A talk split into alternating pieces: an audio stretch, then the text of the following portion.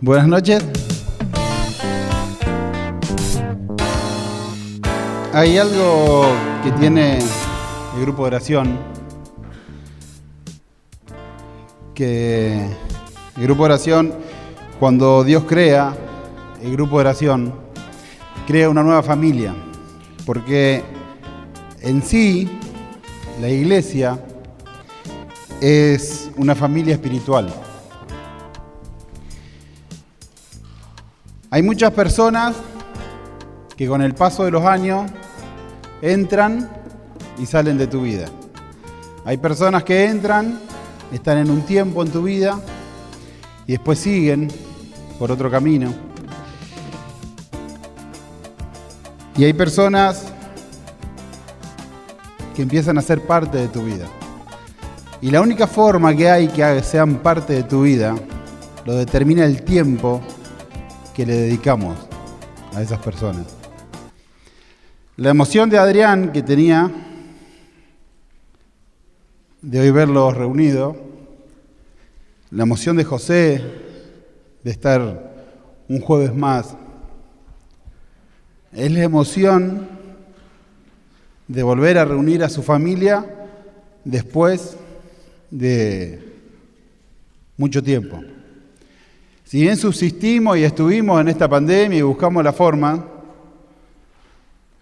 que la familia se pueda reunir de nuevo. Y Adrián, José y todo lo que le dedicaron mucho tiempo a esta familia, muchas horas, mucha oración, que están desde que empezó, que Dios los eligió como pilares, ¿no? Porque muchos estamos acá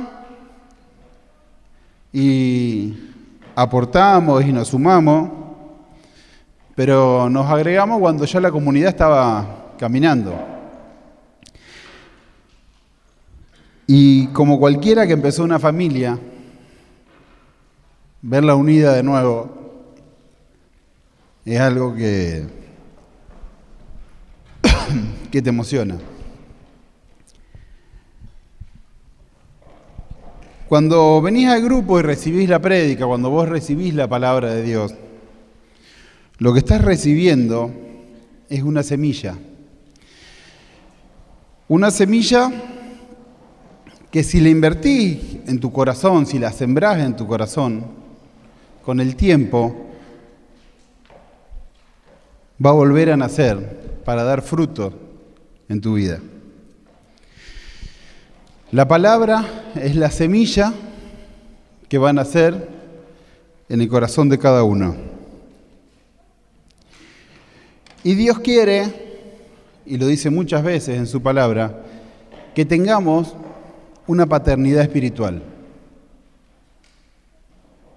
Dios elige un lugar para que la palabra que Él nos da se desarrolle.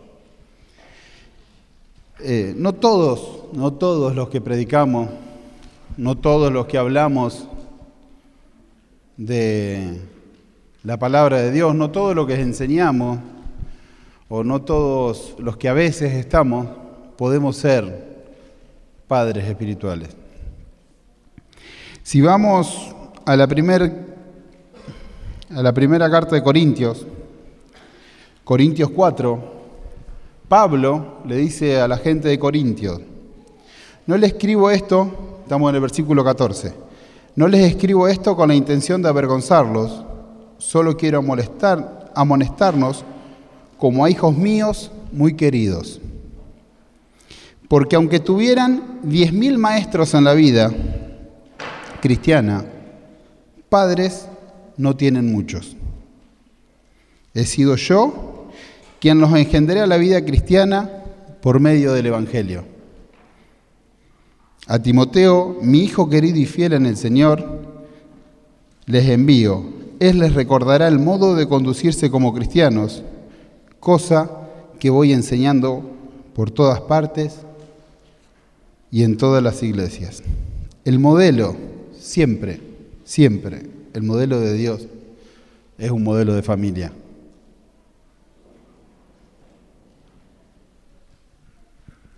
La familia se desarrolla en un lugar. Dios tiene un lugar para cada uno de nosotros. Por eso no nos hemos cansado de ver gente que viene, crece, se va, se golpea, vuelve y vuelve a crecer. Y tenemos, por un lado, la alegría esa del hijo pródigo que vuelve. Y por, un lado, por otro lado, estar atentos de cuál es el lugar que Dios nos eligió a nosotros.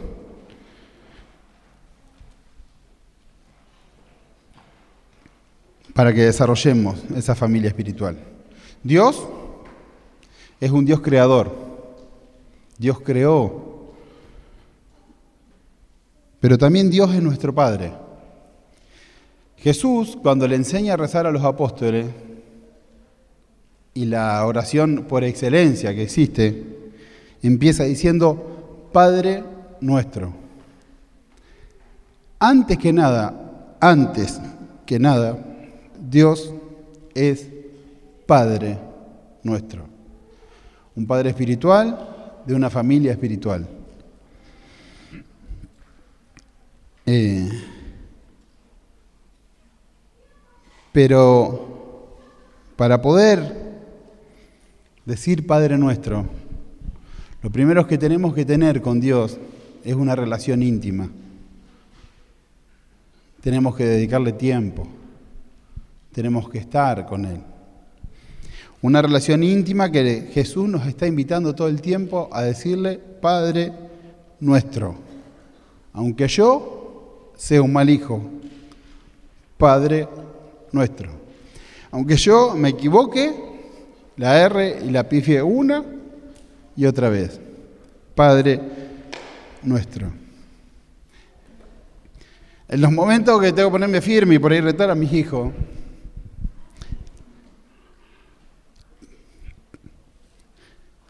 realmente yo estoy esperando que ese tiempo pase rápido.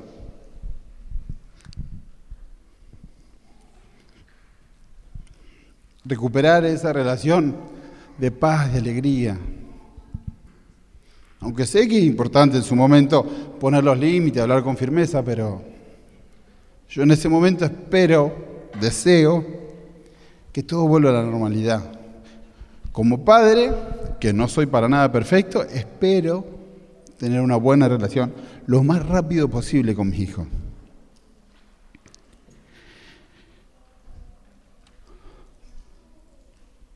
El tiempo y la relación nos hace hijos de Dios. Rito, Rito nos va a dar un ejemplo ahora. Rápido, rápido, rápido se nos pasa. Por acá, por acá nomás. Rito tiene una familia, tiene hijos chiquitos, tiene hijos grandes. ¿Tenés? ¿Tu hija cuántos años tiene? 24. Muy bien, se acuerda de la edad. Está por allá. Muy bien. Si tu hija viene a tu casa un día, viene con hambre, entra a tu casa, ¿qué hace tu hija? Abre lo que es la heladera. ¿Y se sirve? Así es. Y si vos no estabas en la casa y llegaba a tu casa y la ve a ella, ¿qué le decís? ¿Que se sirva? No hay problema, porque es tu casa, es tu hija. Por más que tu hija no viva con vos. Así es. Todo lo que está en la heladera también es de ella. Todo. También está Jairo, pero bueno. Todo lo que está en la heladera es de ella. Sí. Pero si, un día entras a tu casa y encontrás la heladera abierta y de la heladera sale un desconocido. Bueno, ella no es de la familia. ¿Y qué hace? Cerramos la heladera. Y lo mínimo, lo mínimo ¿Qué hacer? Lo saca de tu casa. Sí. Ah, bueno, Jairo lo dejamos. ¿Por qué tu hija está en tu casa? Porque es su casa. Porque hay una relación entre vos y tu hija. Y Tati, por más que pasen los años, siempre va a tener el privilegio de ser hija de Rito. Y siempre, por más que sean viejitos, y Tati va a poder llegar a la casa y comer lo que sea. Sí. Y me dijiste que diga de lo del asado que pague Jairo. Jairo. Jairo. Una vez aunque sea. Mi suegro pide lo mismo, pero bueno. Gracias, Rito.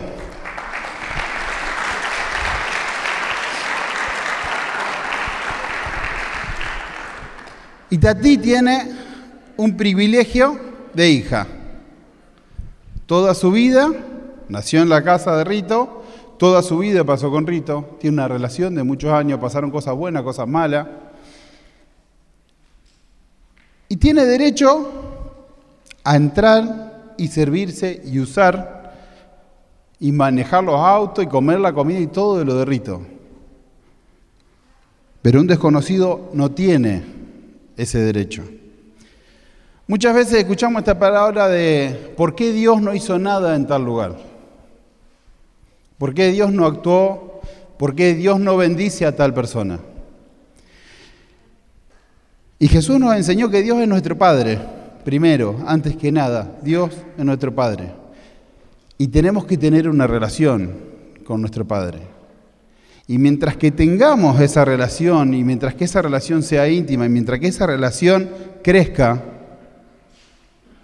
todos, todo lo que es de Dios, todo lo que a Dios le pertenece, tenemos libre acceso como hijos de Dios. No hay nada que nos sea de la voluntad de Dios a lo cual nosotros no tengamos acceso. Salud, economía, felicidad, paz, alegría, todo lo que es de Dios. Por ser hijos de Dios y por tener intimidad con Dios, tenemos un libre acceso para usar, vivir y depender, pero con esta única condición, que es tener una relación con nuestro Padre. Generalmente vemos que gente que la pasa muy mal y decimos, Dios, ¿dónde está?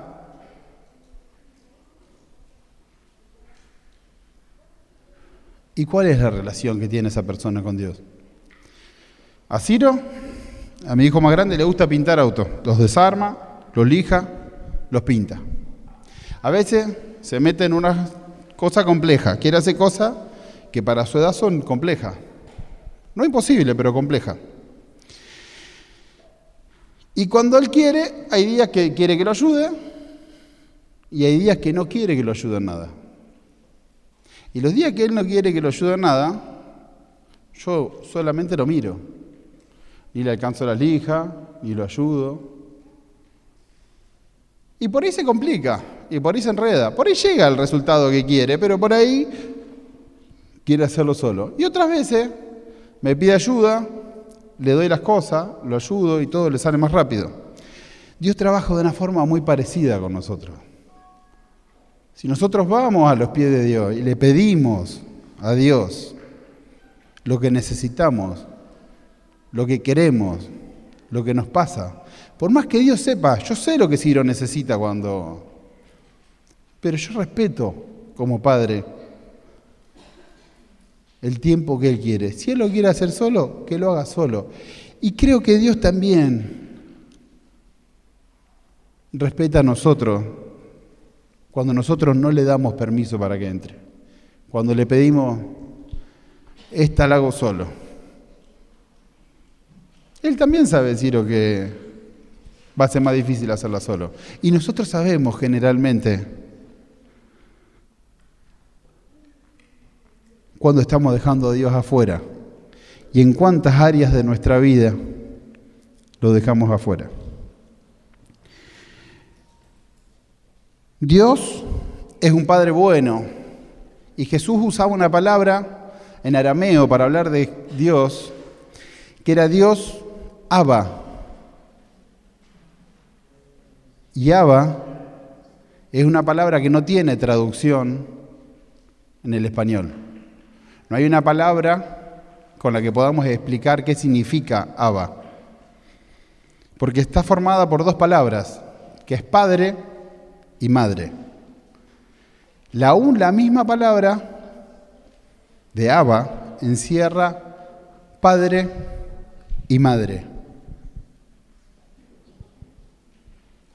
Cuando Jesús habla de su padre, cuando dice Abba, está hablando de un padre completo, de un padre que tiene todo lo que tiene Dios. Jesús habla de su padre como un niño habla de su padre. Un niño que nunca fue decepcionado por su padre.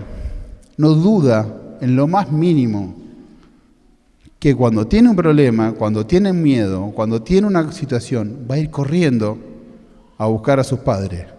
Y si los padres no tienen ni idea qué hacer, el niño, si está con los padres, se va a sentir mucho más seguro y mucho más tranquilo.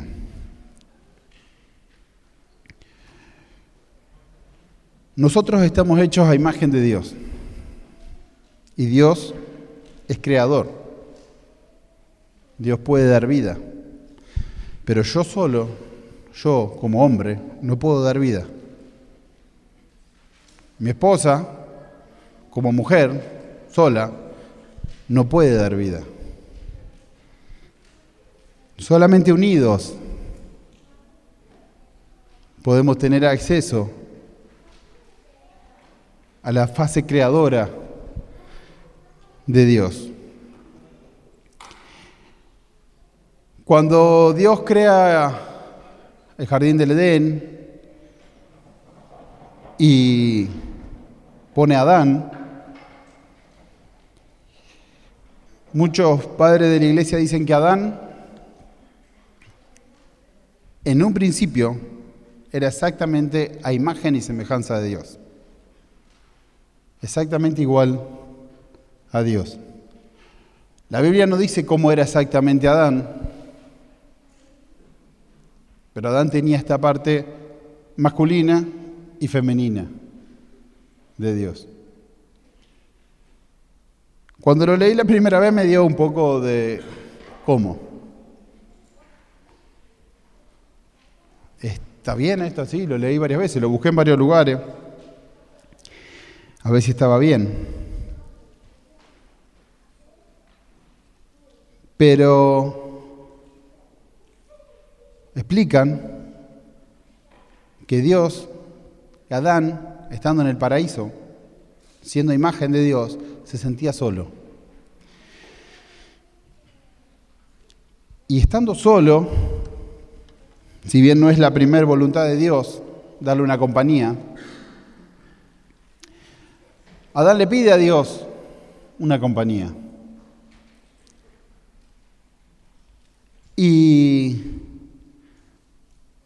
muchas veces Dios nos da las cosas solo porque se las pedimos. Entonces dice que Dios lo mete en un sueño profundo a Adán. Y agarra de una costilla de Adán y de la costilla separa al hombre y a la mujer. ¿Por qué una costilla? Porque la mujer está a la par del hombre, exactamente al costado del hombre, ni adelante ni atrás.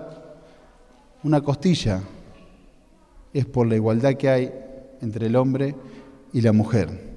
Adán deja de ser la imagen de Dios para convertirse en Adán y Eva. Eva, la parte femenina de Dios. Adán, la parte masculina de Dios. Y solo al unirse Adán y Eva, solo al estar juntos, al tener intimidad, Adán y Eva pueden volver a tener la fase creadora de Dios.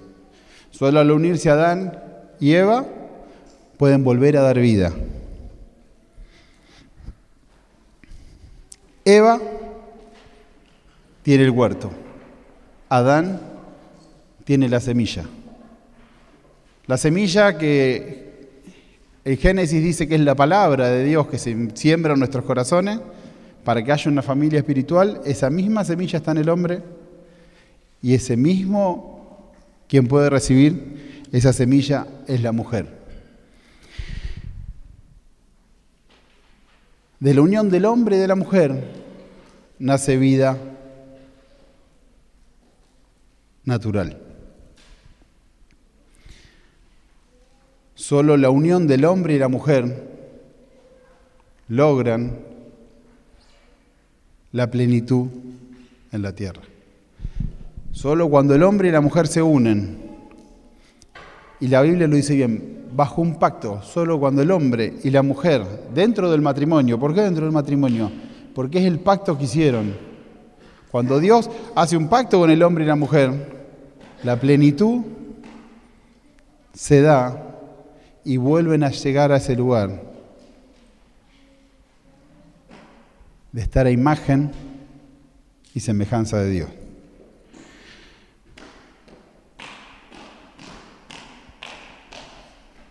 Hay algo que siempre que yo no entendía de la Biblia de por qué pasaba. Y dicen que cuando Jesús está en el Calvario, lo están crucificando, está a punto de morir, nace la iglesia. Y Dios usa una imagen muy representativa del nacimiento de la iglesia. Cuando Jesús es atravesado, el santo lugar, el templo, se abre en dos, se raja. De la misma manera que se abre en dos para dar vida a un bebé, la tela se abre en dos para dar nacimiento a un Espíritu Santo, ya que todo el mundo, y no solo los sacerdotes, tienen acceso. Hay un nuevo nacimiento espiritual, hay una nueva iglesia y hay una nueva familia después de la muerte de Cristo. En Mateo 19, del 1 al 6, yo me quejo siempre cuando ponen mucha cita bíblica porque tengo que poner acá al costadito en el video y escribir, y escribir un montón. Me parece que voy a tener que escribir mucho. En Mateo 19, del 1 al 6 dice, cuando Jesús terminó este discurso, salió de Galilea y se dirigió a la región de Judea, a la otra orilla, a la otra orilla del Jordán, lo siguió muchísima gente y allí lo sanó. Se acercaron unos fariseos para ponerlo a prueba y le preguntaron, ¿puede uno separarse de su mujer por cualquier motivo? Jesús respondió, ¿no han leído que el Creador desde el principio los hizo hombre y mujer, y que dijo, por eso dejará el hombre a su padre y a su madre, se unirá a su mujer, y serán los dos uno solo. Jesús repite lo que dice el Génesis al principio. Cuando el hombre y la mujer se unen, pasan a ser uno solo. La misma lógica de la palabra como semilla y el corazón como huerto se da en el hombre como semilla y la mujer como huerto. Yo tengo semilla sin útero y mi mujer tiene útero sin semilla. Juntos somos suficientes, pero separados no. Así que al formarse una familia, lo que pasa, y por eso el empecinamiento que tiene el diablo por separar a la familia, por romper, por dividir, en la familia, en el matrimonio, con los hijos, se da esta experiencia de un Dios completo. Si recorremos la Biblia de punta a punta, vamos a encontrar que Dios a veces es duro, a veces firme, a veces es cariñoso, a veces es amoroso, a veces es rígido. Y siempre, siempre, en los matrimonios, vas a encontrar uno, y acá no importa si es hombre o mujer, uno que es rígido y el otro que es cariñoso. Uno que pone límites y el otro que pone compasión. Uno que se pone firme y el otro que da. Roles que cambian constantemente. A veces en un lado está el hombre, a veces y eh, la mujer en otro, a veces cambia. Mi mujer lo levanta a los chicos y se pone firme a la hora de levantarse temprano. Y lo levanta y todo. Y yo si lo levanto, yo le pongo música, les canto, hago cualquier cosa. Son las menos, siempre son las menos que lo levanto yo. Pero en otras áreas, eh, yo soy terriblemente firme y ella es terriblemente cariñosa.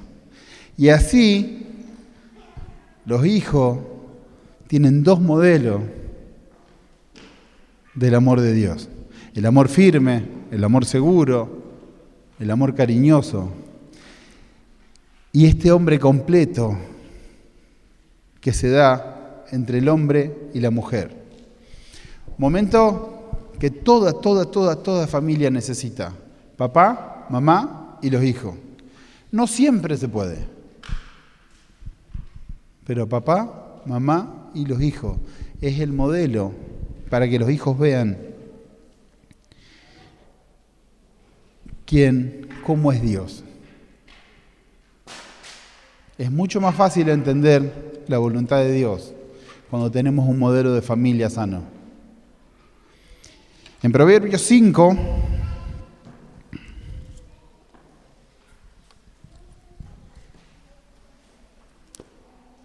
en Proverbios 5 del 15 al 20, cuando estaba preparando el tema, estaba medio dudando si lo hacía, no lo hacía, lo hacía, no lo hacía, lo hacía, no lo hacía. Si entraba en la intimidad, no entraba en la intimidad. Y Fernanda me dice, agarrar la Biblia y preguntarle a Dios qué, quiere que diga. Abro la Biblia así, estaba en la cama, abro la Biblia y me sale. Dije, la intimidad es para hablarla en un retiro de matrimonio, no en un, en un jueves. Digo, es tu voluntad, abro la Biblia y sale. Sean solo para ti, sin compartirlos con extraños. Sea tu fuente bendita. Alégrate con la esposa de tu juventud. Sierva encantadora, graciosa Gacela, que sus pechos te embriaguen para siempre y continuamente te deleite su amor. Una relación sana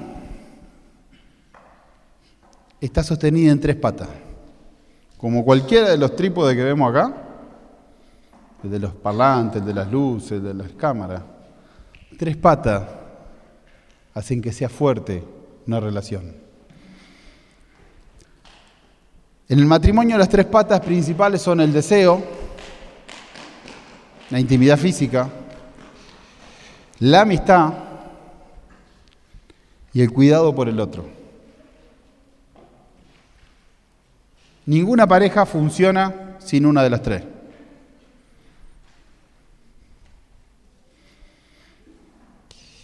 Tenés que examinar cómo estás en tu pareja. Si alguna de las tres está fallando. Porque la plenitud se da cuando las tres están bien.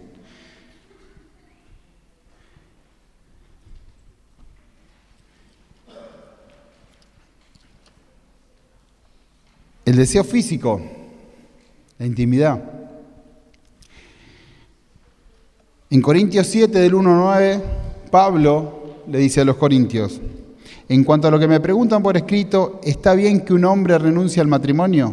Sin embargo, para evitar la lujuria, que cada hombre tenga su esposa y que cada mujer su marido. Que el marido cumpla su deber conyugal con su esposa e igualmente la mujer con su marido. La mujer no es la dueña de su cuerpo, sino el marido. Tampoco el marido es dueño de su cuerpo, sino la mujer. No se priven el uno del otro de la vida conyugal, a no ser de común acuerdo. Y acá pone dos condiciones para que se, priven uno del otro que sea solo por cierto tiempo y que ese tiempo sea para dedicarlo a la oración. Y luego vuelvan de nuevo a estar juntos, no sea que Satanás los arrastre al pecado al no poder contenerse. Les digo esto como concesión, no como mandato, Pablo dice, no es un mandamiento. Lo aclara bien, no es una obligación. Pero como padre te enseña cómo hacer para ser feliz. Les digo esto, me agradaría que todos los hombres sigan mi ejemplo. Pablo no tenía mujer. Pablo se mantenía ah, sin tener ninguna intimidad física con nadie. Pero dice, me agradaría que todos los hombres sigan mi ejemplo, pero cada uno tiene de Dios su propio don. Unos de una manera, otros de otra. A los solteros y a las viudas les digo que es bueno que permanezcan como yo. Como Pablo, no como yo. Pero si no pueden guardar continencia, que se casen. Es mejor casarse que consumirse de pasión. La unión física nos sana la mente, la unión física ayuda a que nos conozcamos más, la unión física hace que conozcamos nuestro cuerpo y el cuerpo del otro, la unión física hace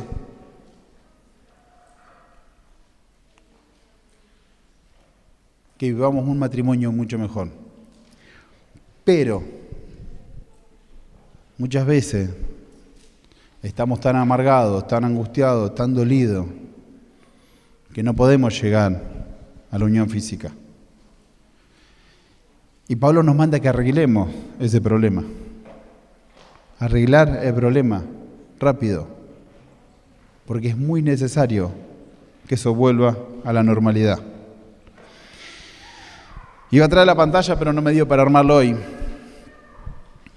Eh, un flamenco, flamenco era, ¿no? Pues le estoy diciendo cisne desde hace tres días. Un flamenco, cuando nace, puede vivir en un arroyo, en un lago, donde haya ciertos gusanos, moluscos, algas, o en un lago donde no estén. Su vida, en esencia, va a ser igual. Van a ser fuertes, van a ser sanos. Pero si están comiendo y alimentándose y solo están en el lugar que corresponde y comen las algas que son de ellos, el flamenco se empieza a poner rosa. Y cada vez se empieza a poner rosa y cada vez más rosa hasta que llega a estar de color rojo. No paran de estar alegres y no paran de cantar. En cambio, si ellos salen y se van a otro lado, que no es el lugar donde nacieron, y comen cualquier otra cosa, siguen siendo sanos,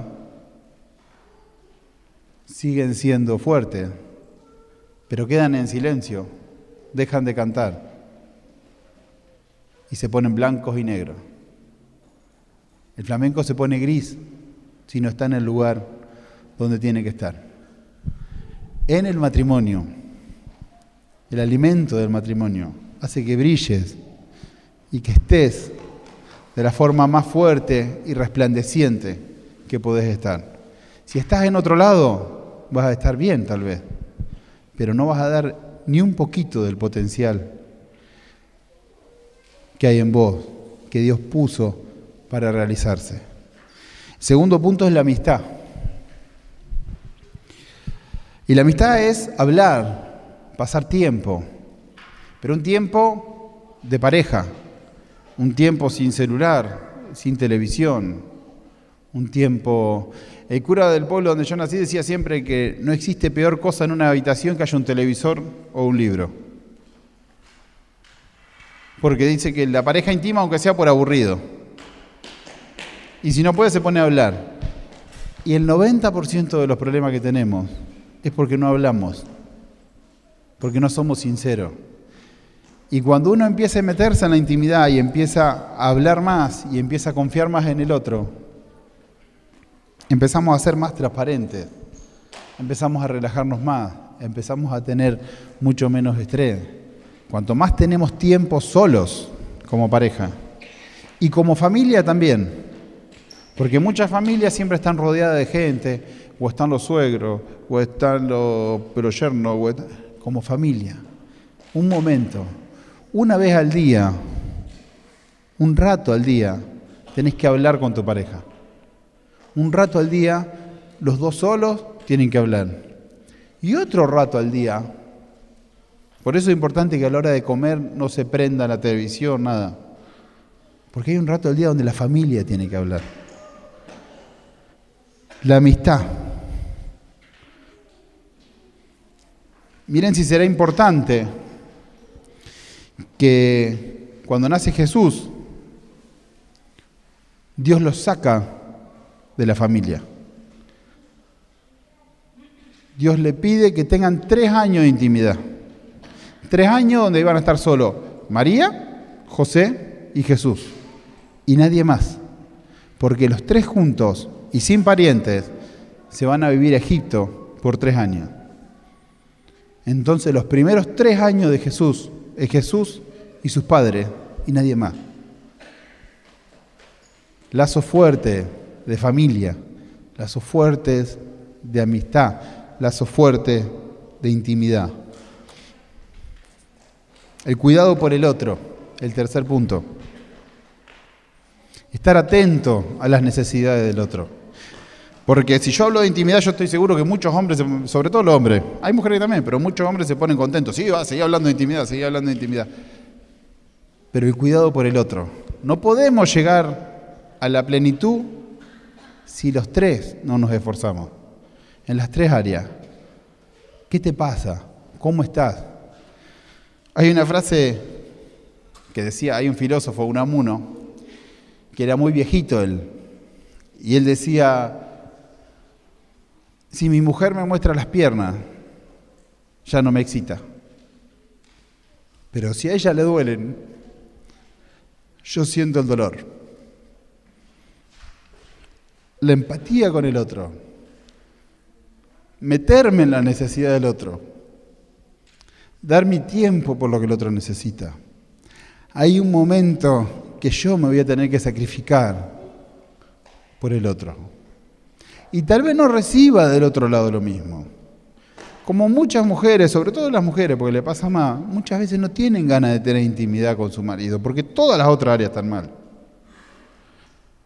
Pero hay un momento que hay que empezar a ceder, orar, trabajar y lograr que estas tres áreas estén bien, tanto de un lado como del otro. La más importante y la que muchas veces es la que menos se da es la de hablar, la amistad, la de conocerse. Y en el cuidado por el otro, hay algo que yo me lo tengo que trabajar mucho porque yo a veces marco los errores de forma negativa.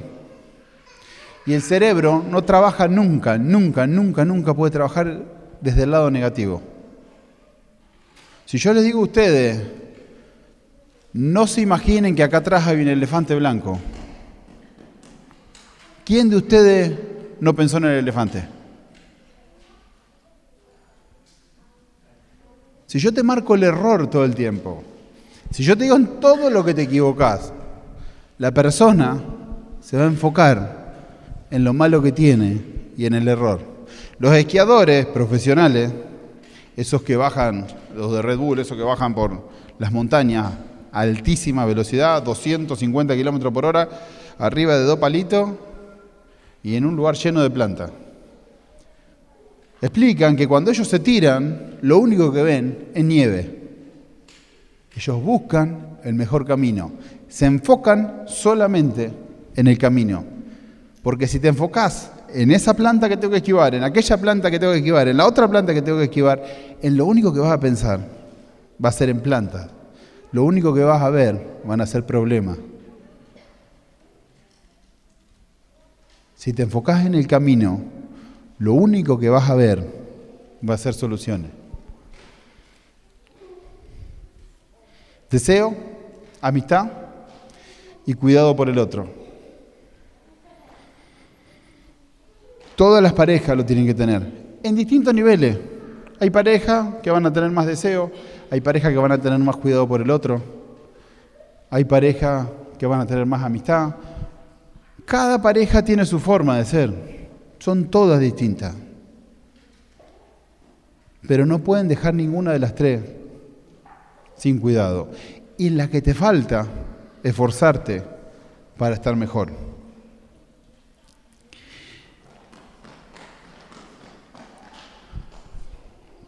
Y ya para terminar, escuchaba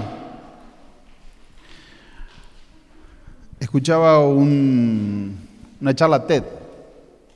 Un hombre cuenta, en 3, 4 minutos cuenta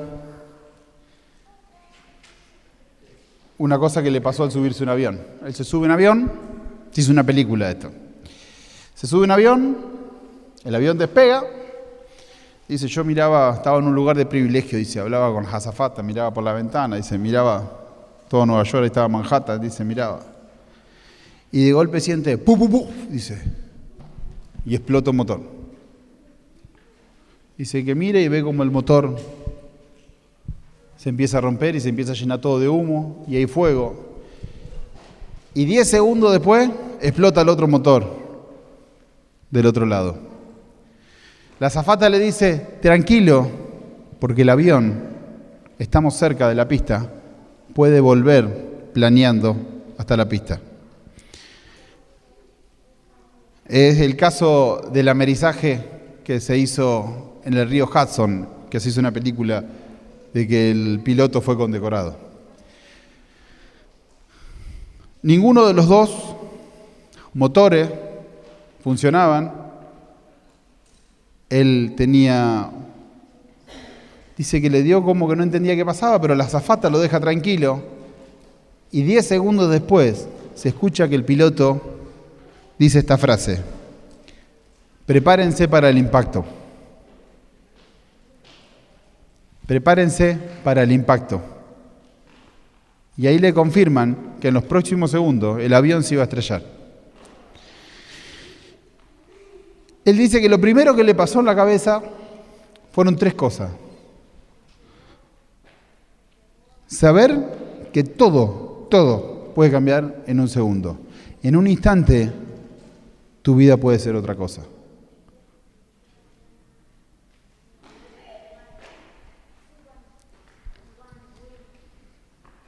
Tenemos que pensar que no hay mucho tiempo para todo, que no todo es para siempre, que no todo se puede dejar para después, que la felicidad no la podemos postergar. En un instante tu vida puede cambiar. Lo que planificaste para siempre puede ser que ya no pase más. Lo segundo que pensó mientras el avión venía cayendo, dice que fue todo lo que él perdió por su ego. ¿Cuántas peleas insignificantes tuvo con su mujer? Pelear por cosas que no importan con gente que sí importa.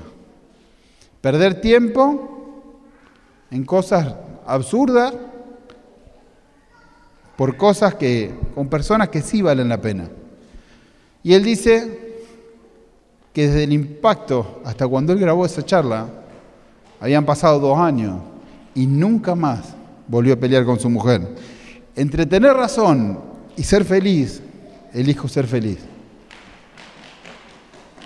Entre que yo gane la pelea o ser feliz por no pelear, elijo no pelear. Y cuando ya el avión estaba por chocarse, el avión se salvaron todos, no murió nadie. Fue. cayó en el agua y se salvaron todos. Pero él a punto de chocar el avión, él se da cuenta que morirse no da miedo. Que toda la vida nos preparamos para eso. Pero sí te daba mucha tristeza por todo lo que ibas a dejar. Y entonces él termina la charla diciendo esto. Todos nosotros estamos en un vuelo que es el vuelo de nuestra vida. Y ese vuelo no va a durar para siempre. Y termina con esta pregunta que dice, ¿estás siendo la mejor persona que podés ser hoy? ¿Estás siendo el mejor papá que podés ser hoy? ¿Estás siendo el mejor hijo que podés ser hoy? ¿Estás siendo el mejor esposo, la mejor esposa que podés ser hoy? No todo es para siempre. Si Dios te puso en un lugar, es porque en ese lugar puedes ser feliz. Hay una familia que es tu familia espiritual y hay otra familia que es tu familia física, biológica. En la familia espiritual venimos a llenarnos. En la familia espiritual venimos a que se siembren cosas en nuestro corazón para que crezcan y florezcan. Pero en la familia física, en la familia biológica, tenemos que llevar todos y cada uno de los frutos que recibimos acá. Tal vez no sea la mejor prédica que esperabas escuchar hoy. Tal vez no sea una prédica que te levante o que te lleve. Pero hay algo que yo aprendí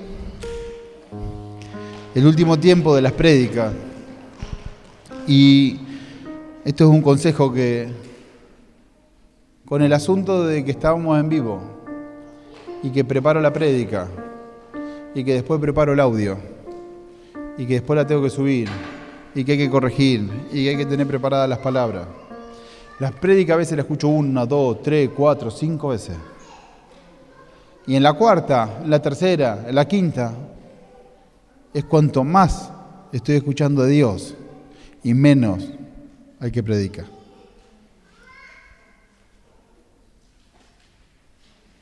Generalmente, si acá hay alguien que te habla de parte de Dios, es porque Dios dejó que suceda. Hay una semilla que tenés que sembrar y dejar cultivar en tu corazón.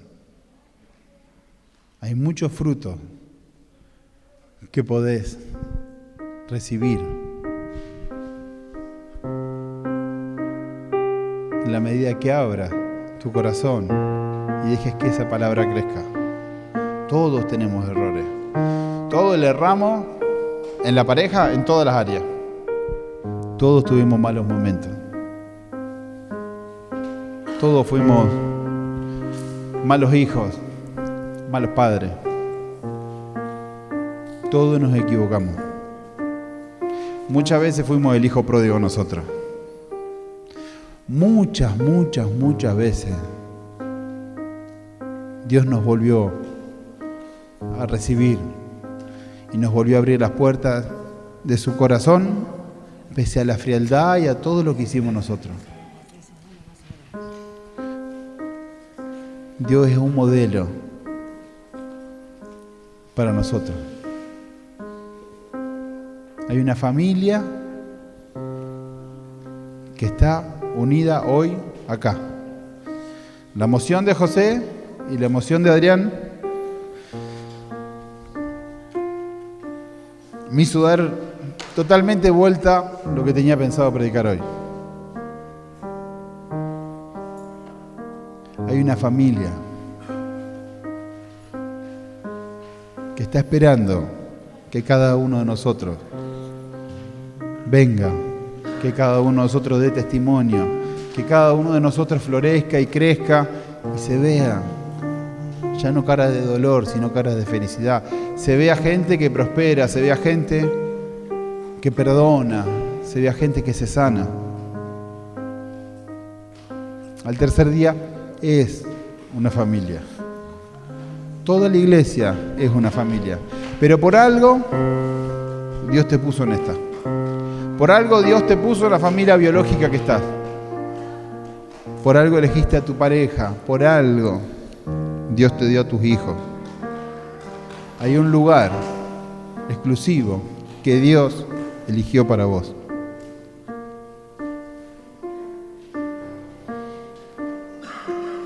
Y en ese lugar es donde Dios te va a bendecir. En ese lugar Dios te va a levantar. En ese lugar Dios te va a hacer prosperar. Nunca sin intimidad. Nunca sin intimidad con Dios.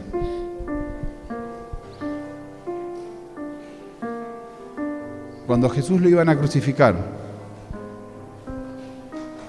Jesús va a visitar a sus amigos, que eran casi como su familia. Y entra en la casa de Jairo y entrar en la casa de Jairo para Jesús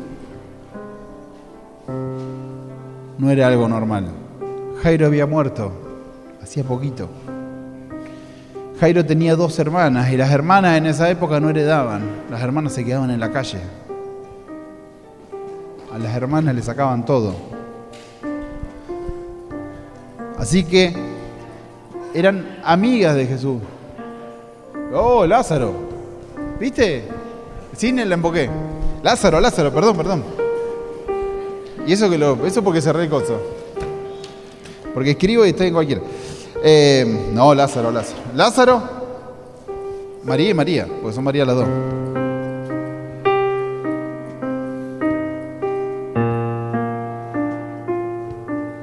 Y las hermanas,